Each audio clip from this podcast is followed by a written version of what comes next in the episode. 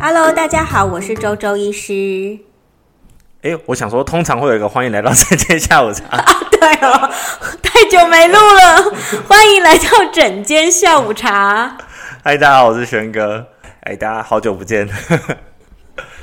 大家大家每天都有，每个礼拜都有见到我们，只是我们真的好久没有录音了。对，因为前阵子我们刚好要预备那个，我开始要见习，所以我们有提早努力了一些集数。嗯，久违了，又开始要录音了。刚刚就是来的路上，我发现天气差不多变凉了，好像已经没有那么热了，是不是可以该开始又要补一补了？就吃个什么烧酒鸡啊那一类的。周周医师最近补的有点过头了。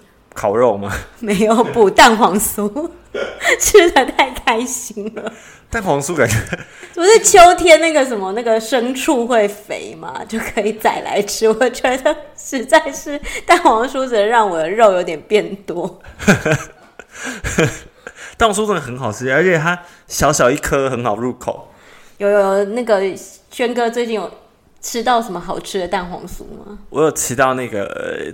台中有一间叫香格里坊吧，在梅亭街那边，我觉得蛮好吃的。我吃到一颗，唯一的一颗。其实我也有吃到，我是吃吃到那个呃刚出炉的，我是觉得蛮香的。为什么你可以吃到刚出炉的？因为我有好的朋友。好羡慕啊！我吃到热的哦，打开来的蒸汽味就闷喷在你的脸。好羡慕哦。不过我觉得我心中最好吃的还是那个亚森洋果子，就是我们。呃，就是诊所旁边的好邻居亚森洋果子，对对对，我觉得它的饼皮比较厚实一点，所以可以吃到那种面香，然后它比较没有那么奶、那么甜、那么油，对。可是我就觉得价格也是稍微贵一点呢、啊。它是不是不用中秋节应该也会有卖？哎，它没有啊，现在中秋节过后就没有，没了吗？不过有时候过年他会做一下，就看老板心情啊。我想说下礼拜去买一下。然后我有吃到一个那个患者，就是跟我分享的，他就有一天神神秘秘的从他的包包里拿出来，他说：“周医师，周周医师，这一颗跟你分享。”我竟然看是什么东西，打开看到那个字写着 Mr. Ken，我就知道这个是你，你不知道这是什么吗？你没吃过吗？我没有，这是传说中就是超难抢的那个，就是美食，就是网络上就是你。他说发了要就是出炉什么东西，你就要立刻抢。哦。然后之前是有吃过甜烧饼，就是它最有名的就是甜烧饼。你你就打 Mr. Ken，然后甜烧饼，你就会发现就是很多神奇的推荐文这样子。他真的很难抢啊，在台台中，在春中街那边。然后我是觉得吃的时候是真的蛮真材实料的，就是那蛋黄咸咸蛋黄很大颗，然后饼皮也是像亚森洋果子这样。酥酥脆脆，就是有面香，有一点点厚度的。嗯，然后，可是我觉得它比较可惜的是，就是它上面有那个以粗盐粒。然后，因为它甜烧饼上面有加粗盐粒，哦，它其实是好吃的，就是甜咸甜咸，嗯。可是我觉得，呃，咸蛋就是蛋黄酥，它的蛋黄已经有点咸了，嗯，然后面体有点咸，你再加那个粗盐粒，你就会觉得有点不搭，太咸。对，然后再加上它的那个那个，实在是有够贵。大家可以 Google 一下多少钱。你听起来周周医师中秋节吃了蛮多颗的。天哪，我们这一集到底要聊什么？蛋黄酥特辑吗？我觉得我可以讲，我还有很多可以讲。没有，我还是有关系，因为我们要不是在讨论那个秋季进补嘛，就是因为很多人好像手脚冰冷，到了冬天快要，尤其这种秋冬准备要变冷的时候，大家就会开始搜寻什么麻油的啊、烧酒的啦、啊。就是要想办法让自己的手比较手脚没那么冰冷，因为其实秋天啊，其实虽然现在还是很热，可是你会很明显的感受到，就是早晚温差变大，然后那个秋风正在刮，嗯，对，所以呃，尤其是我们还是觉得很热，可是我们其实身体的一些器官已经开始发现，哎，我们天气在变化，它要花多一点的能量去抵抗这个气候的变化。这时候就会发现，哎，你好像皮肤比较干，眼睛比较干，甚至是喉咙、呼吸道开始变敏感，然后甚至有些人开始落发，嗯，然后或者是呃开始觉得口干舌燥啊，然后皮肤比较不稳定，或是长痘痘，或者是皮肤开始出现一些干裂这样子。然后除了这些之外，其实除了呼吸道啊、皮肤啊这些毛发比你早知道，早知道天气开始变化了。还有一个也很常见的，就是手脚冰冷跟关节痛。嗯，这就是末端的循环也开始出现问题。嗯、对，所以我们就会发现，哎，这个大家就会想说，来吃一点滋补的东西。让散寒，然后让身体温暖起来。红豆泥，就是红豆泥蛋黄酥啊。没有那个就热量了。但不过传统，大家就开始想要喝一些热汤啊、火锅啊，或者是呃一些呃比较就类似当归鸭羊肉卤啊，然后烧酒鸡。这个现在还不会啦，现在再再再再凉一点，大家就开始就会怀念这种 feel 了。好像姜母鸭店开始会营业了，对不对？我们先我们先预测预测，大概一个月之后就开始出现这个现象。就手脚冰冷，感觉真的是一个呃，很多时候都会出现。有时候天气太冷啊，然后或是像女生很多很容易在月经后都有可能出现手脚冰冷这个问题。对，其实呃，手脚冰冷的话。通常都是在冬天嘛，真的是天气真的冷的时候，然后跟有些呃比较体质比较虚弱的人，尤其是女生比较常见，就是在她可能在冷气房，她没有穿个外套，他也开始手脚冰冷。嗯，对，那种手脚冰冷有一点，如果在冬天的时候，他会冷到就是好像穿再多衣服，或是戴那种呃呃手套啊，或者是穿袜子也暖不起来的那种感觉。嗯，我自己是有。冬天冷到整只手麻掉那种，美妮，哎，那个时候很雷，哎，叫什么？雷诺氏症候群。我是骑摩托车，然后没有戴手套，就骑完以后发现手张不开，太冷。哎，周周医师，那我想问，就是所以所有的手脚冰冷，是不是姜母鸭就有得救了？在手脚冰冷的那一瞬间，你吃到姜母鸭那种，哦，这种热热的汤啊，然后又有酒啊，又有。姜啊，这种东西下去，整个人通过了之后，真的手脚冰冷，出个汗，那手脚冰冷，真的瞬间有一种打通任督二脉的感觉，一股暖流。其实在，在在短暂的、短暂的效用上面都是有用的，嗯。可是如果在长期的效用上面就不一定了。对，其实还是要看手脚冰冷的分类啊。如果常就是吃一些呃比较温暖的东西，甚至比较营养的东西，呃，比如热量比较高啊，或者是蛋白质比较高这种这种这种汤汤水水类的东西会比较好的话，基本上还是是气血不足的人的，比如说有些女生她可能有点贫血，然后整个人的身体的气血是不足去抵抗寒气的。嗯，这个时候你加一些热量比较高，吃一些热量比较高的东西，甚至蛋白质比较高的东西，像你看姜母鸭，它一定是用麻油去爆姜，嗯，对，所以它第一个就是有姜，姜本来就是比较燥热一点，然后又用麻油去爆，然后第一个它热量够了，有油嘛，嗯，然后再加上这个鸡，这个鸡肉丰富蛋白质，丰富蛋白质，然后再加上汤，然后是热的。所以喝下去就整个就是又有热量，又有又有蛋白质，然后又温通血路，所以就会很有效果，就会就瞬间就觉得好舒服哦。我刚一直在分泌口水。可是长长期长期以来的话，因为有蛋白质啊，一些这些热一些比较温通的药材之类的，因为其实姜母鸭其实里面会加很多药材，对气血不足的人其实是对症的。就是说，这个类型的人吃姜母鸭真的会改善，真的会改善。当然是说，呃，他不能只吃姜母鸭，可能还要吃一些蔬菜水果，要不然他会胖到不行啊，脂肪会可能会呃体脂肪会内脏脂肪会过高啊，或者是会口干舌燥。不过整体以来是对症的，嗯嗯。如果他有兼顾一些营养均衡的部分，周医师，那听起来应该有某些类型是吃姜母鸭可能。短时间很短时间有效，但长时间来说不是最适合的方法。现代人啊，大部分的人营养都是充足的。我通我是过剩了。最近周周医师营养也是过剩。那哎、欸，我觉得我们刚刚讲那句话有 bug，就是营养跟热量要分开。啊，我是热量过剩。对，因为现在的人啊，其实生活很紧凑嘛。然后肠胃其实功能都不是一个很好的状态。嗯，如果人的其实可以吸收的营养是有一个扣打的，吸收的东西是有个扣打的。如果你先吸收了垃圾食物，那真正的营养就不一定可以吸收的进去。吸收垃圾食物的时候，那你快乐值就会往上升了。所以就是有一些胖子长小胖子长不高，就想说他每天喝那么多牛奶呀、啊，吃这么多东西，怎么会营养不良、钙会缺乏？哎，原来有有，其实它只吃太多垃圾食物啊，吃太多脂肪，它会抑制它钙质的吸收。嗯，对，所以说这就是一个很典型的，你如果用垃圾食物的热量去填满你肠胃的扣打，你真正的营养是吸收不到的。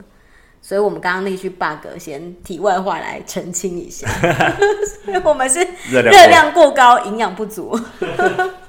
因为吃了蛋黄酥之后，没有好好吃 真正的有营养的饭啊，正餐这样子。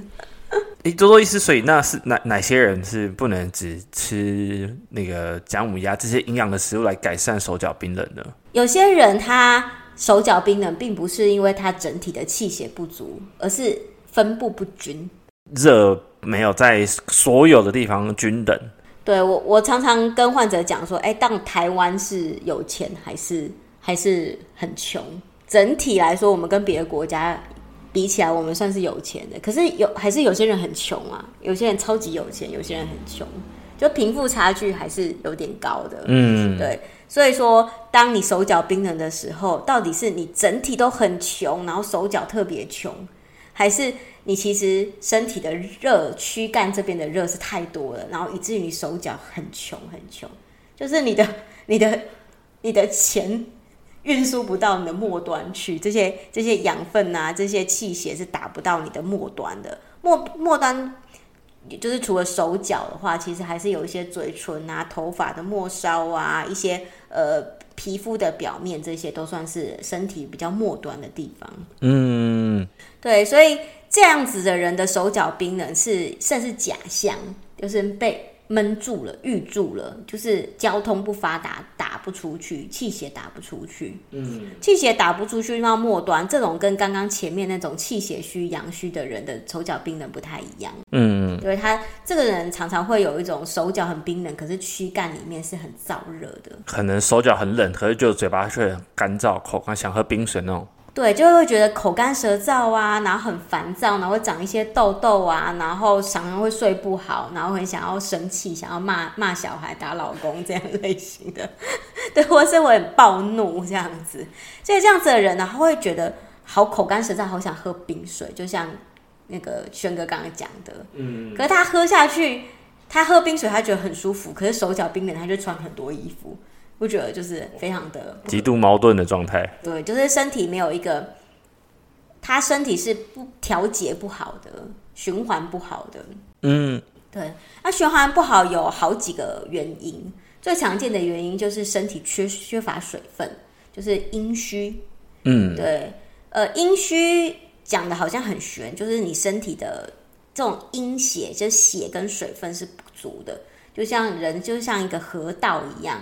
如果你发现哎，身体这个现在是枯水期，然后水不足了，你就会发现哎，这个河河床就会很干枯，然后在水的旁边就有很多泥沙淤积或一些垃圾淤积带不走，就是卡住了。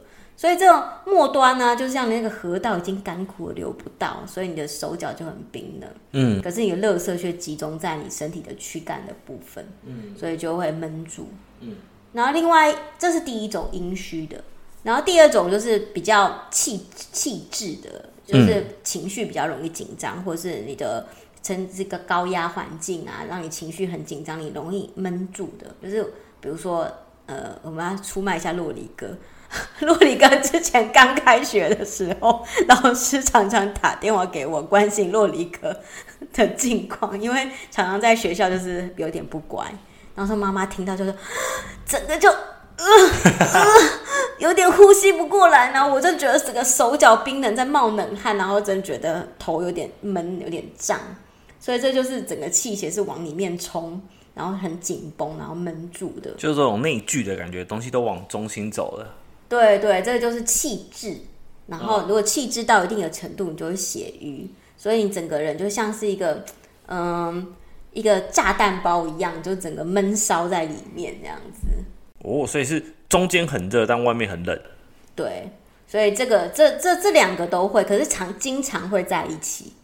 就是哎、欸，比如说你，比如说像周周一直被老师打电话，然后我就很焦虑啊，然后晚上都睡不着，或者是我就想要吃一下盐酥鸡放松一下，然后我就会变得很燥热，很燥热，把我身体的水分耗掉之后，我就变成阴虚，嗯，所以就气滞血瘀就合在一起，两个就两个人就是你知道坏朋友在一起，两个就一起去做坏事，就这样变越越严重，所以气呃阴虚跟气滞。常然后肝火旺，这种常常闷就夹在一起，嗯，所以就造成你的身体的贫富差距越来越大，就变成你身体很燥热，内里面很燥热，然后口干舌燥，整个头面部是很燥热的，可是手脚这些关节处就是很冰冷的。嗯、这个其实，在现代现代的现代人的生活，那种高压社会熬夜的状态下，然后又常常吃一些比较。罪恶的东西、垃圾食物的人身上，其实经常常见。帮自己捏一把冷汗。不过我要先说一下，酪梨哥最近有比较乖一点。我现在吃这些就蛋黄酥，纯粹是周周医师自己就是管不住嘴巴。不会啊，中秋节一年才一次啊。我也是很很很开心，就是各各家就是那种糕饼店，就在中秋节才做蛋黄酥。如果他们一年四季都有做，我可能不行。哎、欸，我就相隔他们一年四季都有蛋黄酥，好险我没有那么喜欢吃他们的。对，我知道他们一一年四季都有，很棒啊！随时你可能随时都会有一种突然想过中秋节的感觉。哦不不不不，我就到此为止。明年九月再来一次。所以第二种听起来应该就是，如果这时候它正内热，然后又把那个烧酒鸡啊、姜母鸭倒进去，感觉就会好像不是那么适合的状态。对，其实它会增加这个对立。嗯，对，就因为它吃进去这些呃这些烧酒鸡比较燥热的东西，它其实内热已经很重了。它在吃这样子的东西的话，其实是加重这个内热的部分。嗯，对。所以像这种呃气滞血瘀跟阴虚造成的手脚冰冷的话，是要打通。嗯，对，就是要让它通达。其实他身体其实本来如果把它均匀，让它循环好一点的话，它自然而然热是够用的。嗯，它就可以气血，它我可以冲破，然后到它的末端去。嗯，所以这样子的患者其实会鼓励他多运动。哦。多运动，然后因为运动可以让他放松嘛，气质就会比较好。嗯、然后阴虚的人就要呃鼓励他们早一点睡觉，然后多补充一些水分。嗯，对。然后因为吃这些燥热的东西，都会让他水分的蒸散更明显。对，所以这样子的话，就他从饮食啊，从生活习惯，他从他的情绪上去调整。哦，咦，周医师，那现在听起来就是手脚冰冷有两个类型。那除了这个这两类之外，还有可能有其他可能会导致手脚冰冷吗？还是会有，因为手脚冰冷一般来说都是通常是脚比手严重哦。对，那如果很严重的话，就是手脚都严重。嗯，对。然后还有一种是，哎，你只有一只手或一只脚。或是你的手只有几根手指头是冰冷的，就只有某某个区域，不是整只，也不是两只这样。对，我之前有遇过小呃患者，他是左手的后面三只，就是中指、无名指跟小指这三只指头是冰冷的，哦，然后再配合麻木，嗯，啊，这种的话就你会觉得很奇怪啊，嗯，就怎么只堵那条河呢？通常手只要出现要么前两只，要么后三只的时候，就是有趣的事了，就。就就是通常这样子，就是结构有问题了。比如说你的循环啊，哪一个血管，或是哪一个呃神经是被压住的。像刚刚讲的，呃，我跟患者的左侧后面三只指头是麻木的，而且它变成冰冷。嗯，其实它就是尺神经被压到。嗯，然后还很明显，它是抱小孩抱太久。嗯，因为其是妈妈的尺神经常常常常被压到，尤其是左手，因为。小孩抱小孩都会用左手，因为你会右手喂奶，跪在手上的时候刚好完美压住，压住。然后你的你就喂奶的时候，你你左手你右手会拿奶瓶嘛，或是你右手想要拿些东西，你要左手一直长期支撑小孩。对，所以这个时候你的你的你的手就呈现一个弯曲的状态，然后你的呃肩胛骨外侧啊，跟你的手肘的手肘的那个内侧这边东西都是压力很大，嗯，这些都是尺神经会经过的地方，它被压到了之后，就会发这压神经跟循环被压到了，就发现开始是麻木了，然后血管如果被压迫的话，就开始冰冷了。哦。对，所以这这种的话，你只有单独一只手、一只脚或者是一个区域的话，你就是要去请医生帮你检查，看到底是在哪个地方的结构是卡住的，神经或是血管被压迫，或者是肌肉有什么受伤。哦，所以比较算是结构的问题。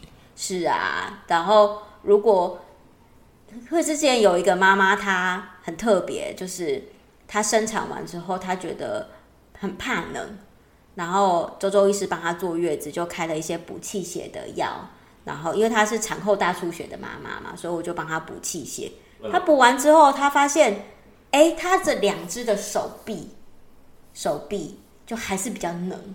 嗯，对。后来发现，其实她是因为之前呃长期在打电脑。哦，对，所以胸造成那个胸廓这边卡住，所以他的手臂这边的循环是比较差的。哦，了解。这，这时候还是继续补气血，让他气血可以通过，然后我们会辅以针灸跟徒手治疗，让他自己的循环比较好，哦、然后改让他的胸廓是打开来，让他的这个呃神经，这个胸廓这边的神经是比较放松的。哦、嗯，对，之后他就好蛮多的了。嗯，要不然就是。就是全身都好了，就两个手臂在冷，全身都开始热起来，就是手还是冷。对，这这这很尴尬，你到底要不要穿衣服呢？要穿无袖啊，不行，穿只有有袖的衣服，就是穿袖套，像玉兰花阿姨，然后中间穿背心这样，这样很快啊。哦，所以所以要还是要注意一下那个手脚冰冷，其实它有啊、呃，至少目前就有三个类别，它可能会导致这个原因。对啊，可可刚刚讲的。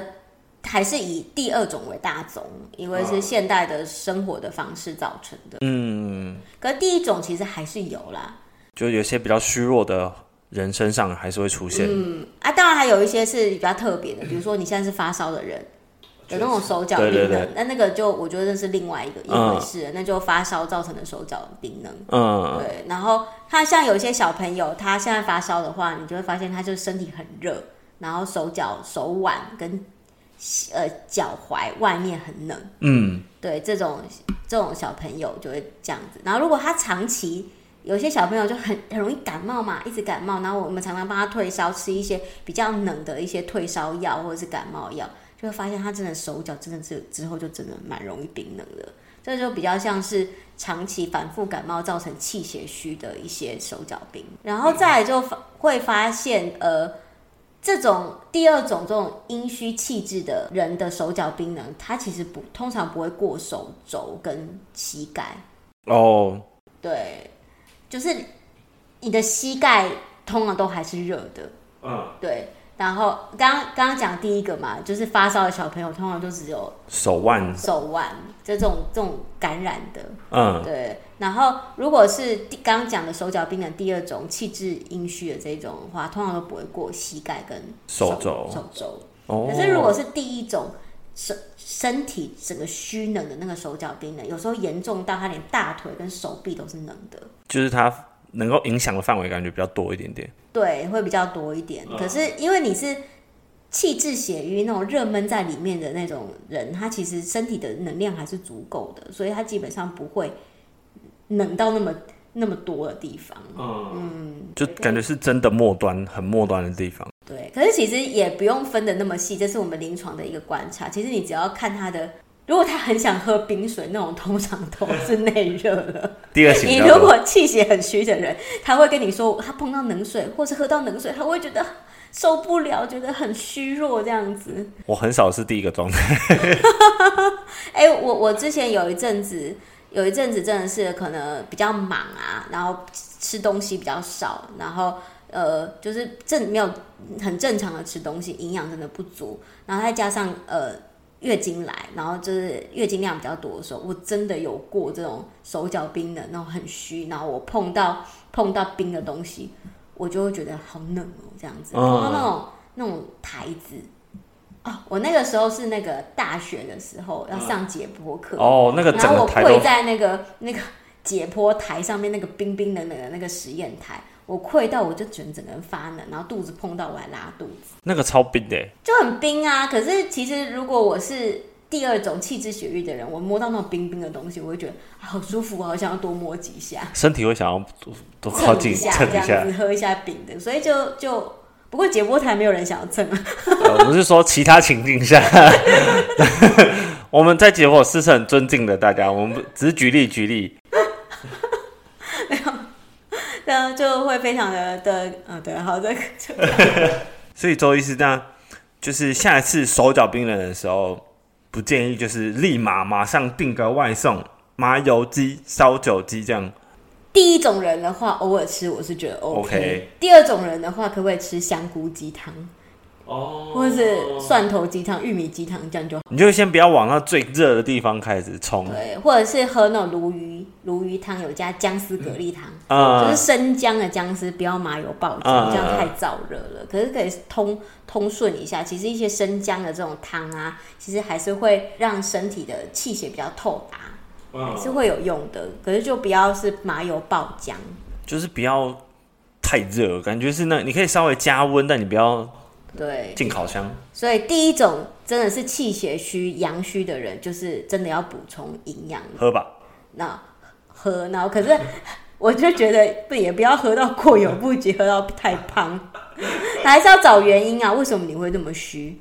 比如说你真的是血很虚，是因为你每次月经来量都很多，嗯，那你应该要处理这个问题。对，那如果有时候吃了太燥热的东西，让你的月经量更多，你的血流不止，那就更糟糕了。对，因为我也遇过那种妈妈，呃，就是生产完之后吃到麻油鸡，她就血流不止。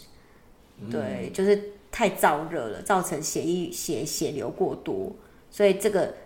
第一种第一种气血虚的人，基本上是可以喝麻油鸡，可是还是要看状况。嗯，第二种人都真的完全就不建议，你吃了就是你隔天就会整个缩起来，吃了就整间见喽。你就喉咙痛啊，头很痛啊，胸很闷啊，觉得很烦躁，晚上睡不着，然后痔疮会发作。嗯，对对对。然后这种人的话，真的是会建议你，就是刚刚讲的，就喝一般的鸡汤、鱼汤，这样汤汤水水，这样热热的喝就可以了。嗯、然后一定要多运动，然后多补充水分，然后早点睡。嗯嗯。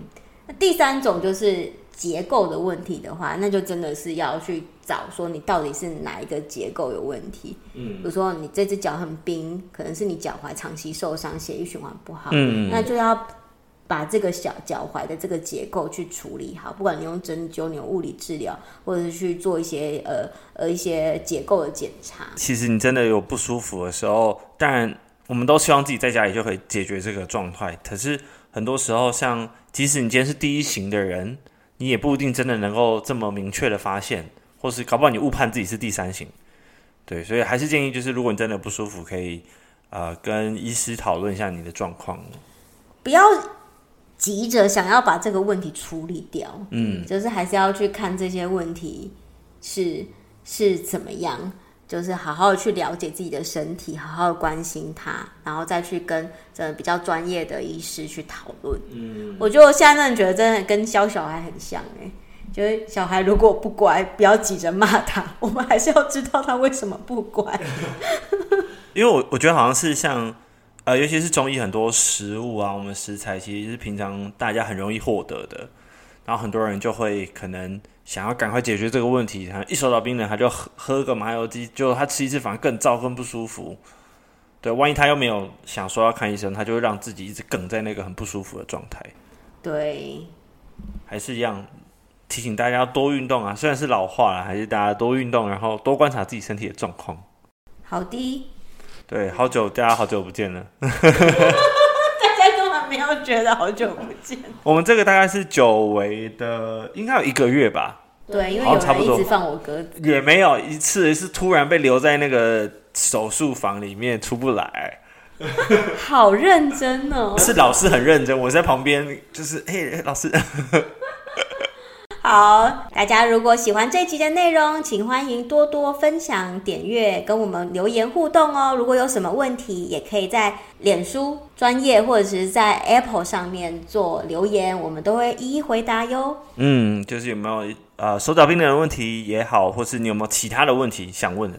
或是有想要推荐哪一家蛋黄酥，我们明年可以买来吃。多多医师从现在开始收集明年的名单。哎、欸，拜托要很早就开始订哎，那个很难抢。我今年 哇，台湾人真的是很厉害。我今年都没有买到，都是别人施舍给我的。那个好难买，你知道？我觉得外面都超多人，然后中秋节看到饼店就觉得很可怕，呜呜呜，都是人。好，OK，希望大家没有吃的太胖，吃的太胖要赶紧减肥哦。大家，整间下午茶，大家下次见，拜拜，拜拜拜。